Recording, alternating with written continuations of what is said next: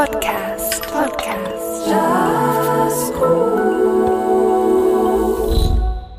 Geschätzte Jazz-Podcast-Hörerinnen und Hörer, in dieser Augustausgabe sind wir mit einer Live-Aufzeichnung zu Gast am Sommerfestival von Jazz Chur. Und wir freuen uns über alle Anwesenden dort drinnen. ZuhörerInnen, die trotzdem endlich schönen und warmen Wetter den Weg in die Postremise gefunden haben. Vielen Dank. Herzlich willkommen. Wir reden heute mit dem Trompeter und Chorleiter Heinz Gierschweiler über Schubladen und Grenzen ihrer Musik und er wird uns erzählen von seiner Biografie, beispielhaft zu dem Thema, wie er versucht, Grenzen zu überschreiten und dem Schubladendenken ein bisschen zu widerstehen. Ob das gut ist oder nicht, ist äh, etwas, was ihr selber dürft entscheiden nachher. Das wollen wir nicht vorgeben, wir tun nur anregen. Wir unterteilen die Musik in Stil, wir klassifizieren sie als ernste Musik oder Unterhaltungsmusik, etwas, wo man notabene nur im deutschsprachigen Raum so kennt, ein bisschen ausgelöst von den Verwertungsgesellschaften im letzten Jahrhundert noch. Und ähm, in den USA oder auch im asiatischen Raum kennt man das nicht, die Unterteilung. Es gibt einfach Musik. Natürlich gibt es Stil und es gibt äh, Szenen, aber man sagt nicht, das ist jetzt E-Musik und durch das in irgendeiner Form wertvoller. Schubladen können auch in einer prall gefüllten Kulturwelt also ein bisschen Orientierung sein für uns ZuhörerInnen auf der Suche nach vielleicht auch unbekannter Musik. Etwas, was bei Spotify dann gerade nicht mehr funktioniert, weil der Algorithmus dafür sorgt, dass ihr immer schön im Kreis euch bewegt von dem, was ihr vorher schon gelost habt. Und euer Geschmack dann ein bisschen vorgibt, so wie ihr ihm den Geschmack gezeigt habt. Und Schubladen können auch Musiker einschränken und Musikerinnen. Nämlich, wenn man mal angefangen hat, sich in einer Szene zu bewegen, ist der Mut zu haben, aus dieser Szene rauszugehen, ähm, nicht so einfach. Man hat vielleicht Angst, dass, dass, dass, es nicht funktioniert. Die anderen sind eh schon besser, ähm, wo dort drinnen sich lang bewegen. Ähm, was will ich dort? Die haben eh keine Ahnung. Das Idiom habe ich nicht ausgebaut. Ähm, und das kann auch ein Musiker davon abhalten, etwas Lustvolles zu machen, wo vielleicht Spaß würde machen. Und es traut sich nicht alle, den Hafen zu verlassen. Einer, der keine Angst hatte, Grenzen zu überschreiten, ist zum Beispiel der deutsche Saxophonist der Klaus Doldinger Neben seinem Arbeiten als Jazzmusiker hat er beispielsweise unter dem Pseudonym Paul Nero oder Paul Nero Schallplatten produziert, wo sich laut ihm den internationalen Hitparaden ein bisschen orientiert hat. Und ähm, weil die Aufzeichnungen am Sonntag stattfinden, hören wir uns jetzt passenderweise ein Werk aus seiner Tätigkeit als Komponist für Film und Fernsehen an. Notabene nichts anderes als Titelmelodie zum Tatort.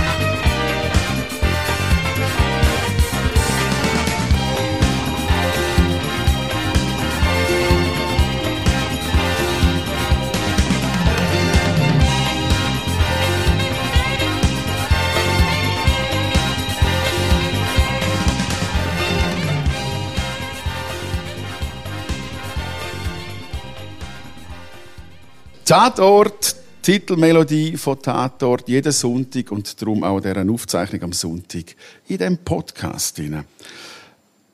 Um im Bild vom Grenzgänger gerecht zu werden, hat unser Gesprächsgast, wo wir herzlich willkommen heißen, der Heinz Gierschweiler, bitte einen warmen Applaus an dem warmen Tag.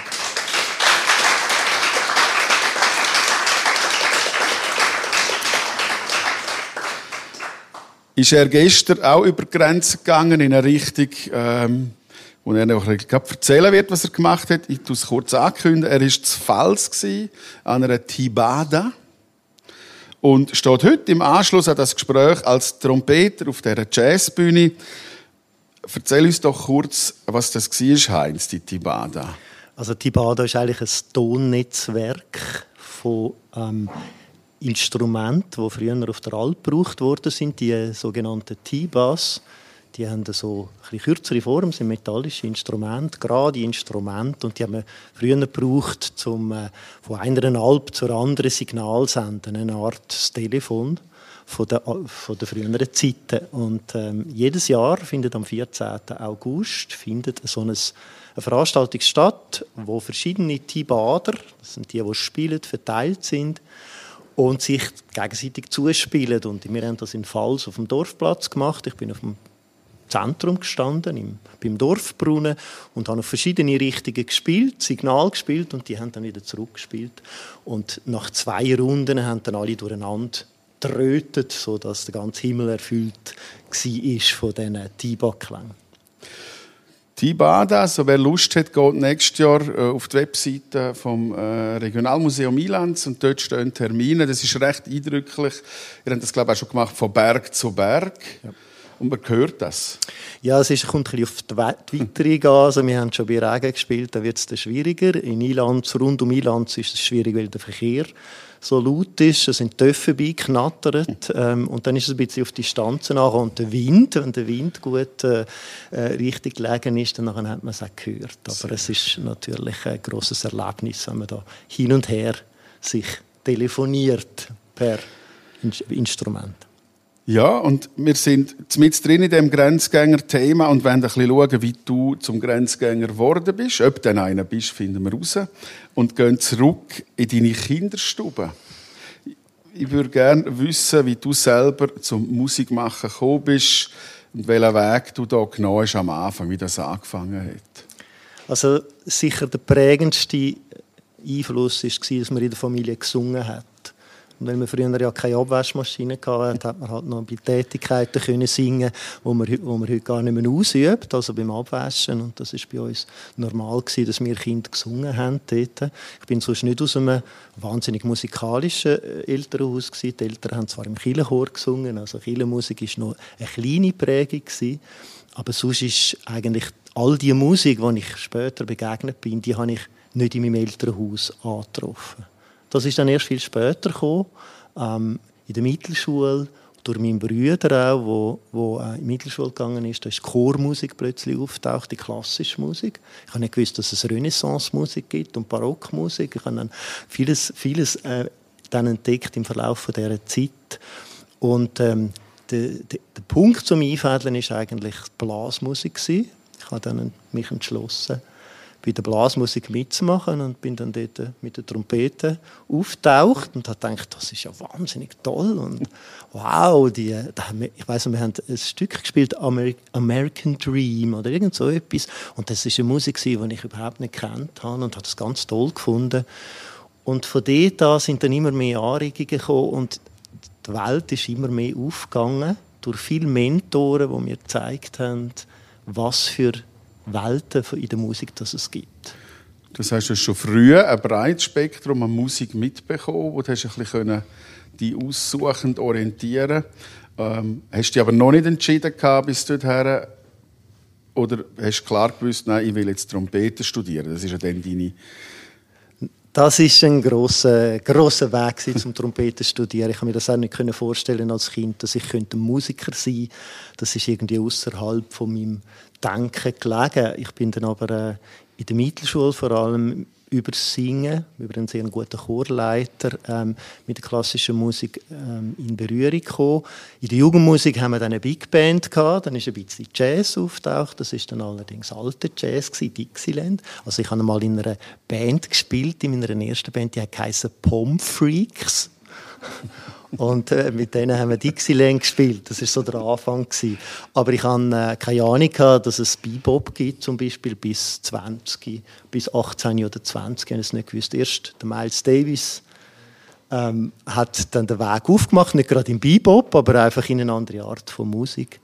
Und so sind dann immer mehr Einflüsse dazugekommen. Das ist vielleicht eines der, vielleicht eines der prägendsten Erlebnisse gewesen, dann, nachdem, man muss vielleicht dazu sagen, ich habe nie ähm, Pop und Rock gelost als Jugendliche. Aktiv. Das ist ganz an mir vorbeigegangen. Meine Schwestern haben Schlager gelost. Das habe ich äh, im Fernsehen auch gesehen, aber eigentlich fürchterlich gefunden. Und ich bin schon mit 13 oder 14 habe ich angefangen, die klassische Musik zu entdecken. Und ich habe früher noch ähm, auf Tonbändli Sendungen aufgenommen vom äh, Radio DRS 2 und dann halt zum Beispiel alle symphonische Dichtungen von Franz Liszt habe ich gelost mit 15 und 16 Jahren. Biografie gelesen von Mozart und, und äh, bin da in eine Welt hineingekommen, die für mich riesig war, aber komplett neu. Wie hat man in deiner Familie darauf reagiert, wenn du die Welt für dich entdeckst, unbegleitet von ihnen? Das ist heute noch ein bisschen so, dass es meine Welt ist. Äh, mein Bruder hat natürlich das auch gemacht, weil er in der Chormusik dann auch äh, quasi Fuß gefasst hat. Meine Schwestern eher nicht. Ja, die eine vielleicht, wo, wo in einem, immer noch in einem äh, Chor singt. Aber ähm, in der Familie ist das nicht so ein Thema gewesen. Die wissen nicht so genau, was ich eigentlich dann alles gemacht habe in meinem Leben, weil das ist dann einfach andere Orte angegangen. Und der zweite äh, prägende Einfluss ist dann das Miles Davis Konzert Ich bin dann in der Zwischenzeit äh, äh, Primarlehrerausbildung gemacht und habe in einer WG gewohnt und meine zwei Kollegen haben beide ein Instrument gespielt, der eine Bass, der andere Schlagzeug. Und der eine in der Plattensammlung und hat gesagt, well, du, da gibt's einen, einen, einen, äh, einen Musiker, der heißt Cecil Taylor, Free Jazz und so und hat die äh, laufen lassen und hat mich fast, fast an die Wand gehauen, so irgendwie eine Musik, wenn ich überhaupt nicht rausgekommen bin, was ist das für eine Musik? Und dann haben sie gesagt, du, es ist so ein Typ da in Zürich, der spielt, musst das Konzert kommen. Und dann bin ich das erste Mal im Hallenstadion gewesen, ich bin nie an einem Pop-Rock-Konzert gewesen. Und dann ist da der Miles Davis auftaucht. Ich bin vorne an der Bühne gestanden und das ist so eine riesige Sause gewesen. Er hat die Fusion-Sachen gespielt und mich hat es praktisch erschlagen gehabt. Ich bin rausgekommen und habe nicht mehr gewusst, wo oben und unten ist. Erstens mal, weil es so laut war, das bin ich nicht gewöhnt gewesen. Zweitens, weil die Musik habe ich nicht kennt. Und drittens von der Präsenz von dem Musiker, wo, wo einfach unglaublich war. Und das ist so ein Türöffner nachher in Jazz. Dann haben wir angefangen, Platten hören und auch die alten Sachen natürlich zurück zum Bebop und dann sind wir an Jazzkonzert inklusive in Montreux und Willisau und in Zürich ich habe sogar im Muze mal oder im, im Bacillus früher mal, mal noch den letzten Zug verpasst äh, weil ich so begeistert bin von diesen Jazzmusikern, die gespielt haben. So ist der Weg dann richtig hineingegangen in den Jazz und dann ist eine zweite Welt aufgegangen, die nochmal so riesig war wie die ganz klassische Musik. Du hast also sehr früh Glück gehabt, in so vielen Welten schon daheim zu sein. Hast dich aber dann aber für die klassische Trompete entschieden im Studium. Warum? Ja, das ist halt so, die Welten sind riesig. Und sie sind neu für mich und ähm, auch wenn man die klassische Welt, Musikwelt anschaut, ist sie schon so groß, dass man dort unendliche Möglichkeiten hat. Man kann sich spezialisieren, man könnte auch nur ein Barockspezialist werden oder man könnte nur neue Musik machen oder was auch immer. Und ich habe dann schnell gemerkt, ähm, beim Spielen mit meinen Kollegen und so, wenn ich mich nicht konzentriere, mal auf etwas, dann ist es einfach zu viel. Ich kann nicht alles gleichzeitig machen. Und darum habe ich mich dann entschlossen, ich mache den klassischen Weg. Das war für mich klar, gewesen, weil ich dort schon mehr daheim war als im Jazz.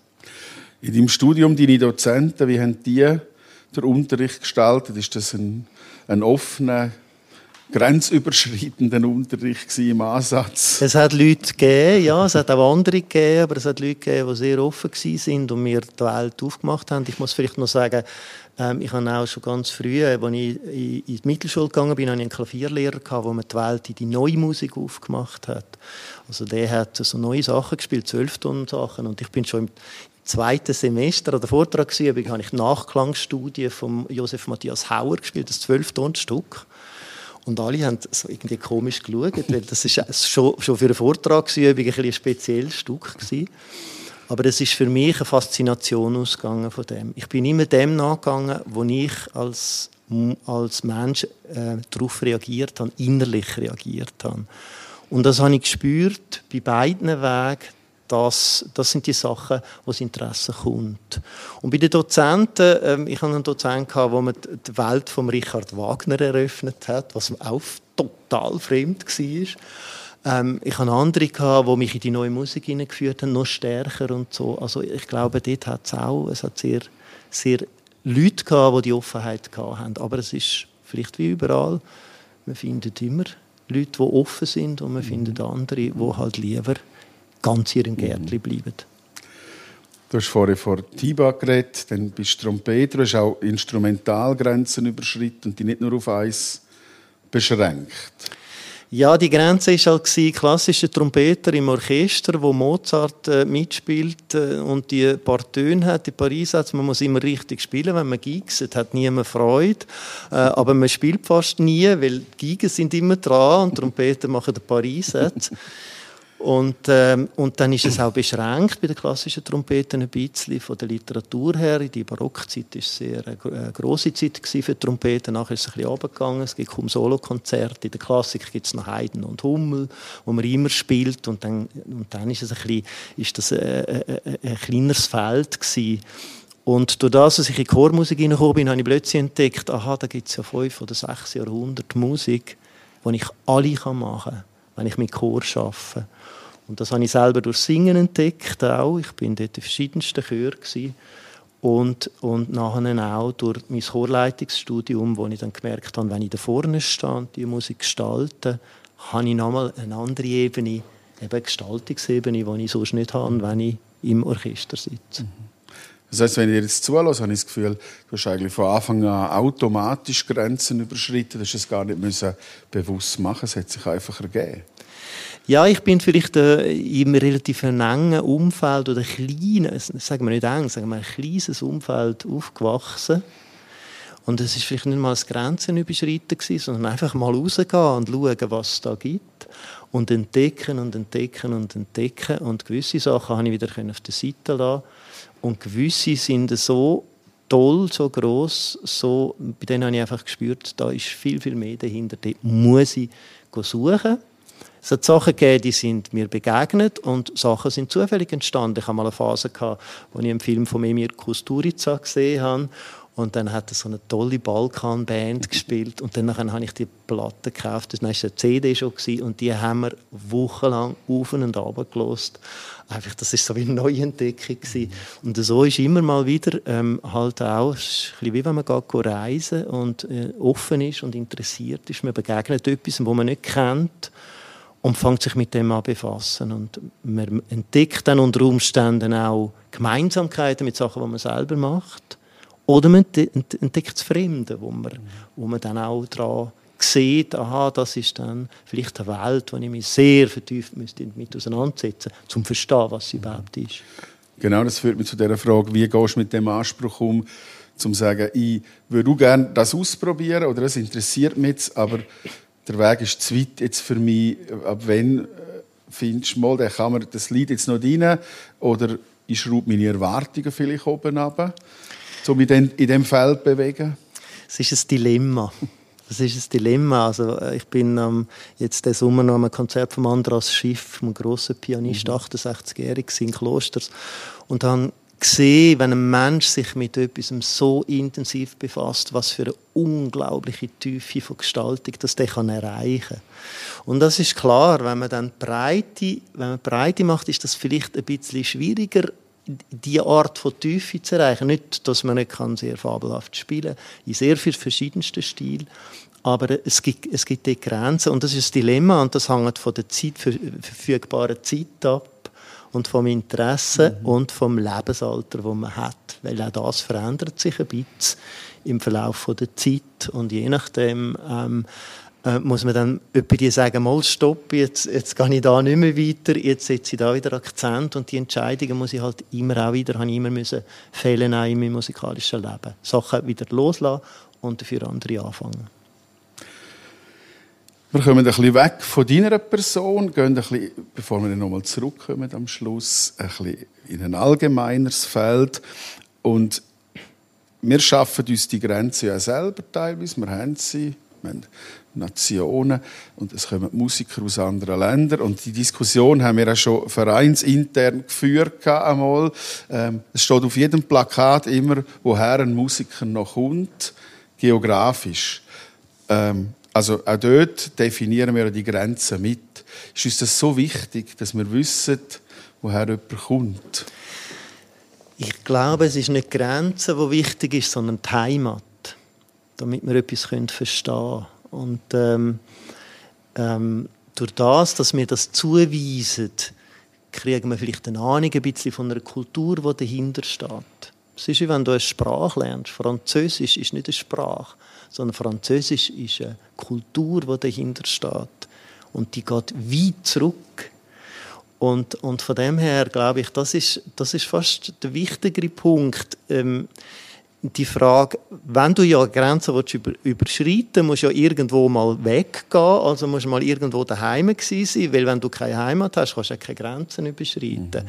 Und ich glaube, in dem ganzen Feld spielt sich, spielt sich unser Thema ab. Also die erste Frage ist, wo bin ich überhaupt verwurzelt und habe ich eine Heimat? Und die zweite Frage, wo gehe ich hin? Und vielleicht kann das Neue auch wieder zu meiner Heimat werden und die Grenze, die ich überschritten habe, ist eigentlich meine Erweiterung von meinem Horizont. Und ich, ich glaube, das ist für jeden Menschen ein, ein, ein Prozess, der abläuft, aber ganz verschieden. Ich kenne Leute, die, sind, die haben fast nie das Ort verlassen, wo sie sind und haben die ganze Welt bewegt nachher, mit, weil die sind in ihrer Fantasie überall gewesen, die haben alles gesprengt, was sie hatten, einfach durch ihre Fantasie. Und andere, die sind permanent unterwegs.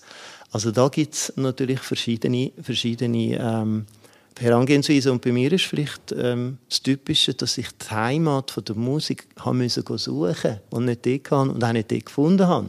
Kollegen von mir, die in der Blasmusik gespielt haben, sind glücklich mit der Blasmusik und spielen bis heute und finden das toll. Und es ist auch schön, dass sie das können, aber das ist bei mir nicht der Fall gewesen. Es hat etwas anderes gesucht und für das habe ich dann die Grenzen überschreiten im Sinn von suchen oder schauen, was beeinflusst mich. Mhm.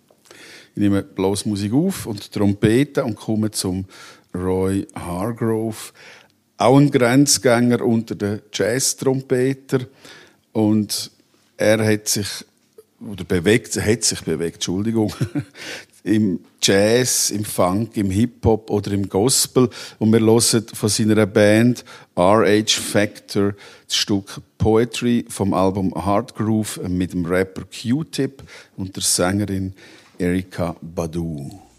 Can you picture how a melody gets thought into existence? Rhythm section hits it and upholds it with persistence. Picturing the outline and you start to see the colors, filling in with intricate splashes by all the brothers. Michelle is on the joint, you mean Miss Indige or cello? No wonder why the hump inside this joint is feeling ghetto.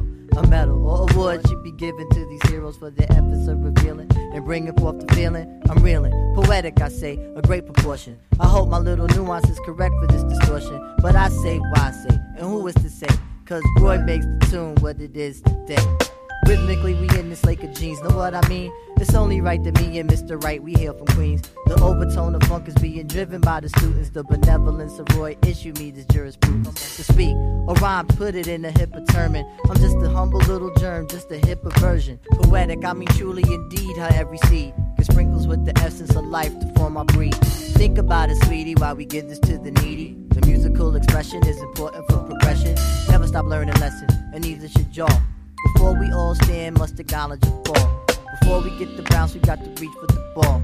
Before we ghetto show, we had to get to a crawl. Check it out now, and don't you dare. Bobby Timmons did a joint called That Dear. Check it out now, and do you do? Ronnie Foster did a joint called Mr. Groove. Check it out now, this how it go. Check it out with my man Roy Hargrove. To the hey. the Apple Tree Cafe. That Roy Harper was on stage.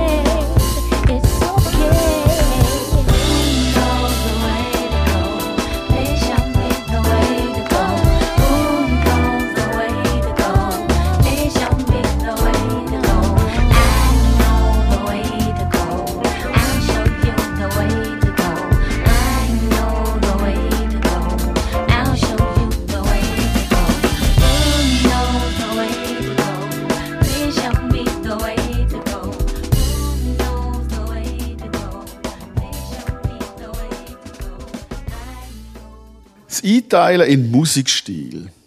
Wir reden permanent auch in dem Gespräch von Stil. Also das heißt, in Sprache brauchen wir das in dem Fall wahrscheinlich gleich. Brauchen wir das in Musik? Woher kommt das? Ist das einfach wissenschaftlich gewachsen, weil wir einteilen und die Orientierung brauchen? Oder braucht es effektiv? Oder ist es wirklich nur ein sprachliches Problem? Und Musik braucht eigentlich einfach nur Musik. Ja, es kommt darauf an, machen wir Musik oder reden wir über Musik. Wenn wir Musik machen, dann brauchen wir es nicht. Dann machen wir es einfach und Zuhörer hören zu, wenn sie offen sind.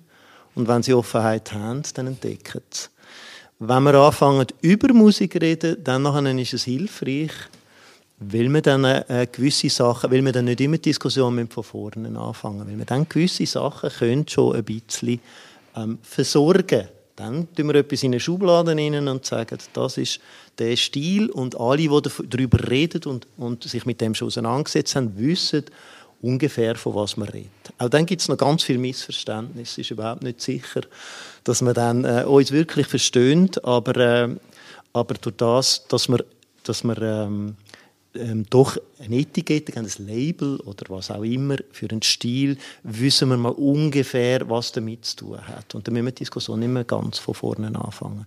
Und ich glaube, es ist wichtig, es ist beides wichtig. Also Musik hören, ist das Allerwichtigste. Und über Musik auch reden, finde ich auch wichtig, weil es halt äh, so etwas Starkes ist, wenigstens jetzt in meinem Leben. Ähm, und von dem her auch, ähm, auch in ganz viele Themen aufreißt, ganz viele Möglichkeiten erschließt.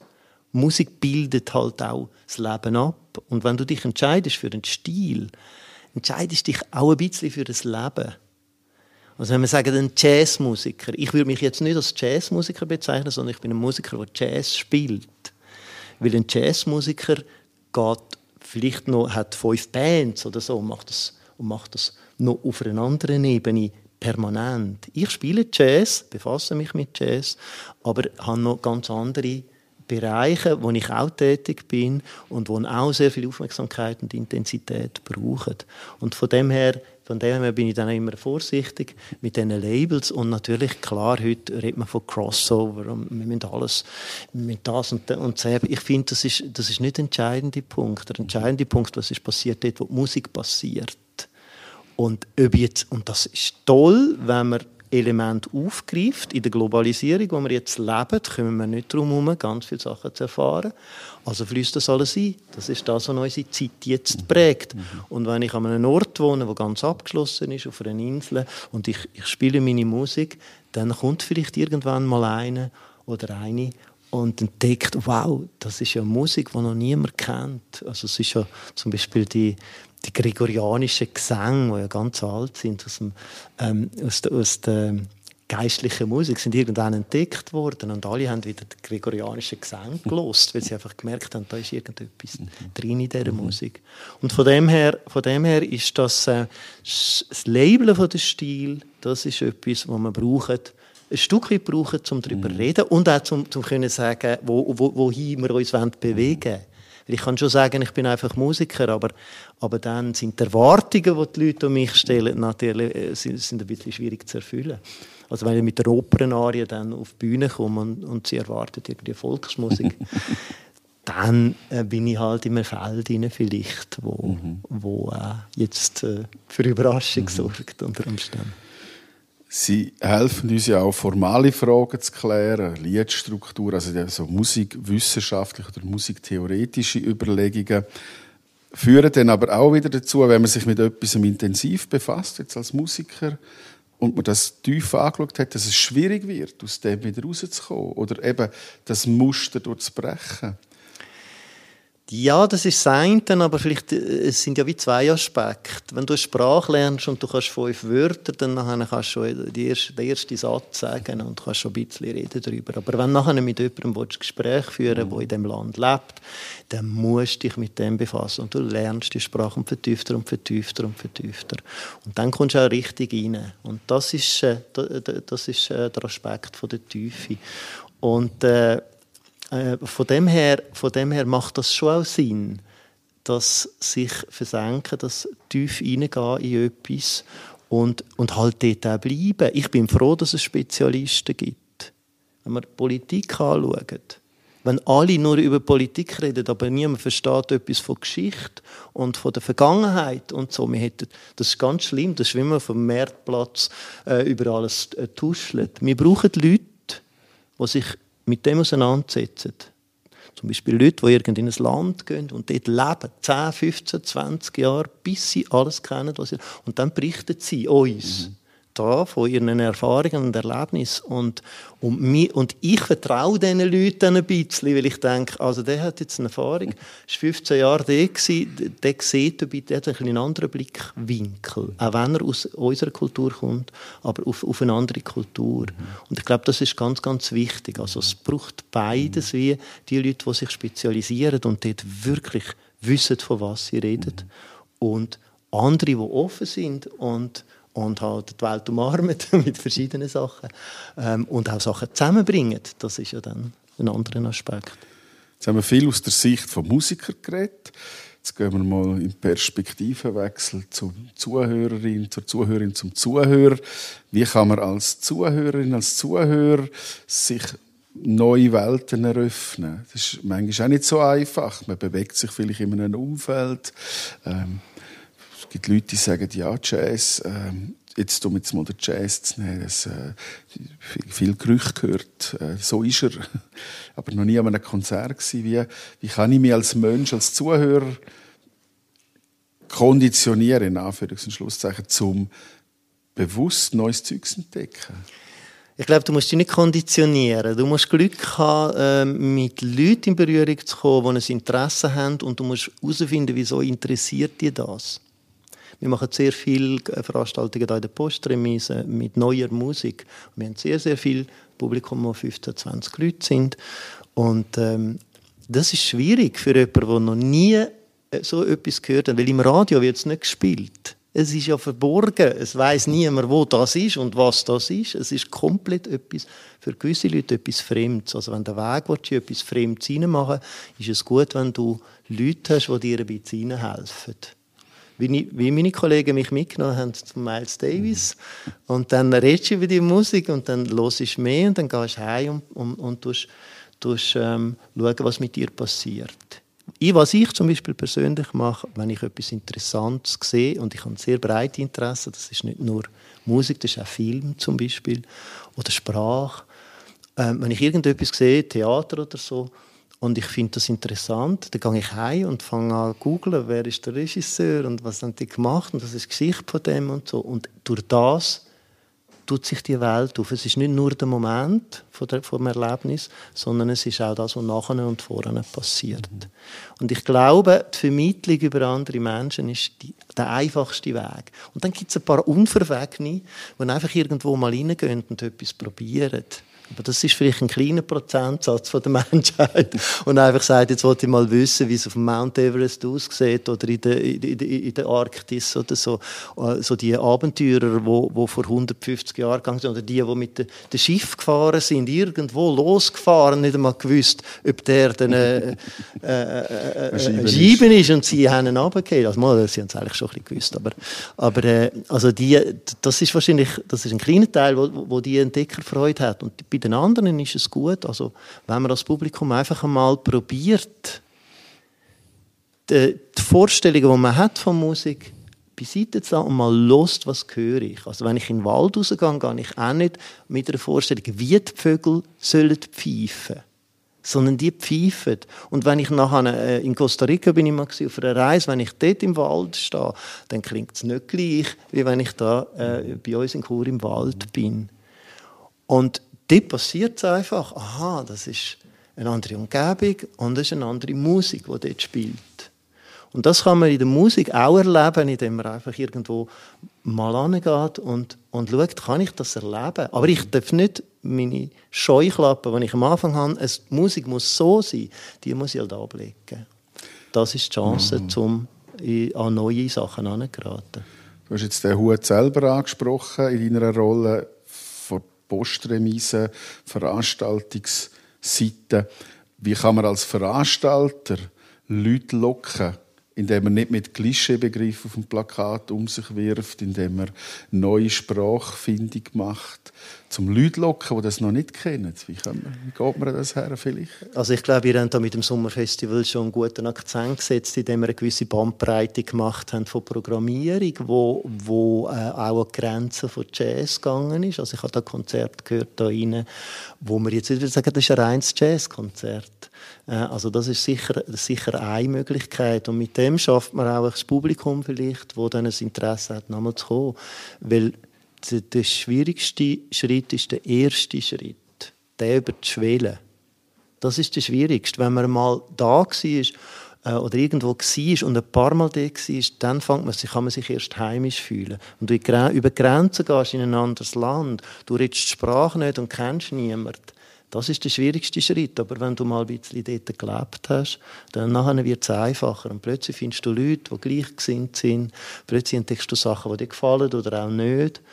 Aber das ist schon ein, ein rechter Prozess. Und ich glaube, wenn es uns gelingt, bei der Jugend nochmal anzusetzen, das ist für mich halt schon das Potenzial, das Interesse zu wecken. Und ich muss sagen, ich habe Glück gehabt. Hätte ich nicht so fabelhafte Mentoren gehabt, hättet ihr mich gefragt, was ich will meine Lehrer, wenn die mich gefragt haben, was willst du hören? Ich habe in der Sek an ein Konzert von Pierre Favre, weil, weil, der, weil der, der hat am Abend ein Konzert gehabt und am Nachmittag hat er müssen für die Sek-Schüler spielen, ein stündiges Konzert, nur, nur Perkussion. Und ich habe gedacht, wieso hat er kein Instrument? Wieso spielt, der spielt die ganze Zeit und hat kein einziges Instrument. Ich höre kein Ton, ich höre nichts, keine Musik. Und das ist doch fantastisch. Ich bin dem es war eine Zumutung für uns, für uns Schüler und ich bin, es ist klar, nicht alle haben darauf angesprochen. Aber wenn ich, wenn ich heute denke, was ich für tolle Erfahrungen dürfen machen, weil ich haben müssen und nicht, weil ich gefragt worden bin, sondern weil ich einfach irgendwo war und mal etwas, mit, mit etwas in Berührung gekommen, äh, bin. Und wenn uns das gelingt bei der jungen Generation, weil es gibt immer wieder ein paar, wo Typen sind jetzt, wo ansprechen auf etwas also wo einen inneren Resonanzraum haben, wo irgendetwas passiert. Und das ist ja das, was mich so wahnsinnig fasziniert bei, der, bei, bei dem Thema, wo wir sind. Der Resonanzraum, der muss nicht Musik sein. Das kann irgendetwas sein. Aber wenn ein Mensch etwas findet, wo er anfängt, drin wachsen selber, ich glaube, das ist der Wert, das ist das Wertvollste von dem. Und wenn ihr als Veranstalter so weitermacht, schaut ähm, bei diesen Jam Session, Leute reinbringen, eine junge Generation vertraut machen, dann sind wir auf dem richtigen Weg und ähm, können wir nur hoffen, dass das wächst und dass die Öffentlichkeit eben irgendwann einmal merkt, dass wir diese Wege brauchen wieder und nicht einfach ähm, ähm, quasi das Leuchtturm-Event-Ding, wo man einfach sagt, das ist jetzt toll und weil man 500 Franken Eintritt zahlt, ist es eine tolle Performance. Glaube, ich, ich bin vielleicht noch zum Abschließen, dass ich bin einmal in, der, in Stockholm in der Ferien war und dann bin ich in einen Jazzclub gegangen und, äh, und dann hat einer von der famosesten Trompeter, äh, dort, ich weiß den Namen zwar nicht mehr, aus, dem, aus, aus Schweden hat gespielt mit einem Quintett, alles diese Gillespie-Stücke, einen ganzen Abend. Es sind fünf Zuhörer gewesen. Und die haben zwei Sätze gespielt, in einer Intensität und so toll die haben nicht gesagt, ja, es sind nur fünf da, spielen wir doch nicht, sondern die haben einfach ihre Musik gemacht. Es ist so ein tolles Erlebnis. Ich meine, da haben 10'000 Leute etwas Tolles verpasst oder 100'000 oder eine Million. Haben etwas ganz Tolles verpasst. Und das muss man einfach ganz klar sagen. Was die Leute alles verpassen heutzutage, das wissen die gar nicht. Das, die haben keine Ahnung keine Ahnung, was sie alles können verpassen wenn sie nicht können und mal ein bisschen probieren. Und das finde ich eben das Tolle. Das ist ein bisschen das Geheimnis. So. und ein wunderschönes Plädoyer für einen mutigen Lehrer, eine mutige Lehrerin zu sein, wenn man Schüler ausbilden. Also das finde ich ganz spannend, ganz schön.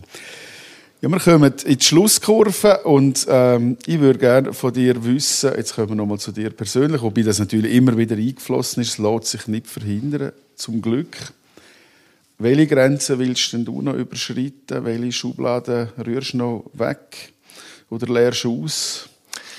Also was ich schon lange ähm, als Projekt im Hinterkopf habe, aber noch nie realisiert habe, ich möchte gerne das Chor singen und das Flügelhornspielen zusammenbringen, beziehungsweise ich habe das schon gemacht mit meinem Jazzchor, traditionell äh, Jazzkonzert, aber was ich gerne möchte, wäre mal noch so ein vierstimmiger ähm, also vier Leute, die singen, plus Flügelhorn, plus andere Instrumente dazu, wo ich dann könnte meine Erfahrungen aus der Chormusik noch stärker in das Feld der Improvisation hineinbringen.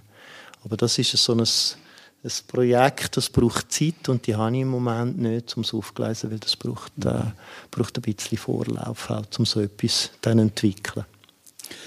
Auf jeden Fall viel Kraft, Energie, Mut, Neugier, Heinz. In Zukunft beim Überschreiten von Grenzen oder beim Ignorieren von Grenzen. Ein ja, nochmal sehr warmen Applaus, dass du da bist. Vielen Dank.